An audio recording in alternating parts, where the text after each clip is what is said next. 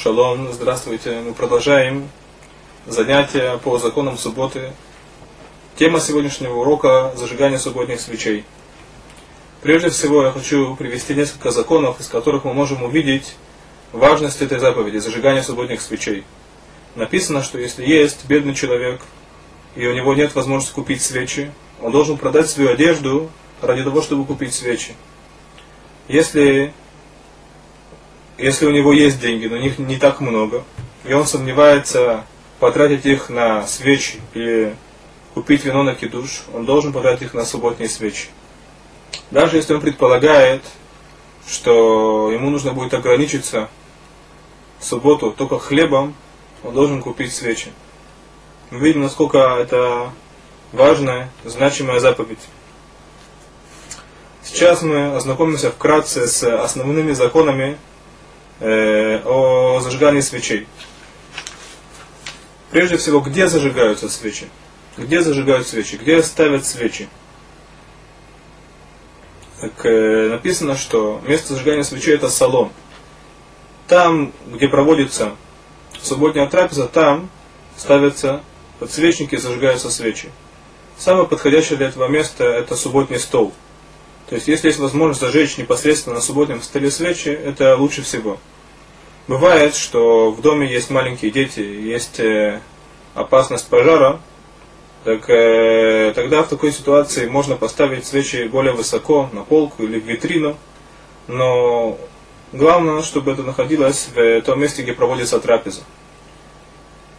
Важно также, чтобы во всех других комнатах дома также был свет, это связано с э, миром в семье, что если есть, скажем, какие-то темные места, человек может споткнуться или упасть, то это может создать проблемы в доме.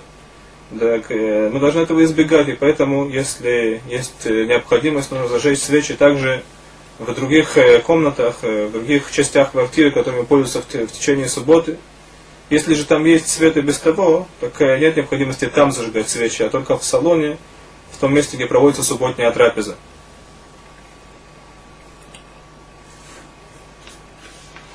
Как мы уже говорили выше, женщина, она та, которая зажигает свечи в доме.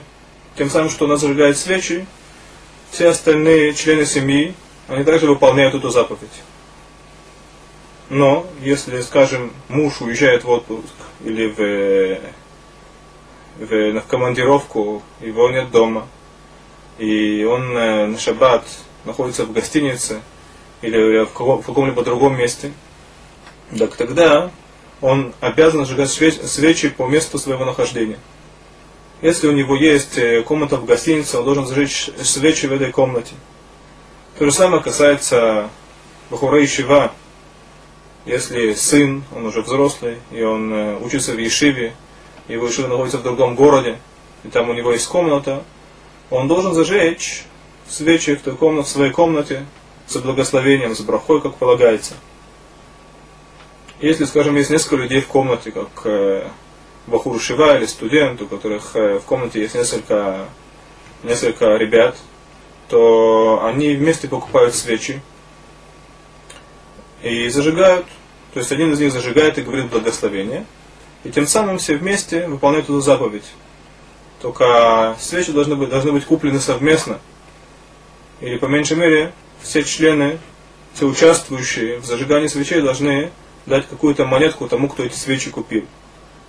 То же самое касается э, людей, работающих, которые, скажем, находятся э, в шаббат вместе, и один из них он зажигает свечи с благословением, а все остальные участвуют покупки свечей.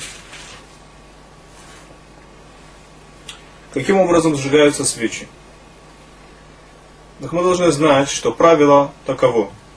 Любая заповедь, которая делается с благословением, сначала говорится благословение, потом исполняется заповедь. Например, заповедь Лулав, Арба Миним.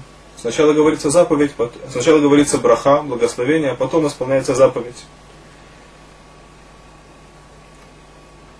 Тфилин, сначала благословляем, потом исполняем заповедь, талит. Это касается всех заповедей, кроме зажигания свечей. Если женщина зажигает свечи, мы говорили на предыдущем занятии, что тем самым, что она зажигает свечи, она принимает шаббат. в шаббат нельзя зажигать свечи. Так э, для того, чтобы избежать этой проблемы, если она будет благословлять, прежде чем зажгет свечи, за благословением он принимает шаббат, он уже не может зажечь свечи. Поэтому, зажигая субботние свечи, женщина прежде всего зажигает их. И она заслоняет руками свет свечей и говорит благословение. То есть порядок он обратный. Сначала она зажигает свечи, а потом говорит благословение. Это касается только шаббата, когда есть запрет зажигать что-либо. В Йомтов мы знаем, что от э, уже существующего огня можно зажигать, и поэтому в Йомтов порядок будет иной. То есть женщина сначала говорит благословение, а потом уже зажигает свечи от э, уже существующего огня. Мужчина не касается, потому что, как мы говорили на предыдущем занятии, мужчина не принимает на себя шаббат зажиганием свечей.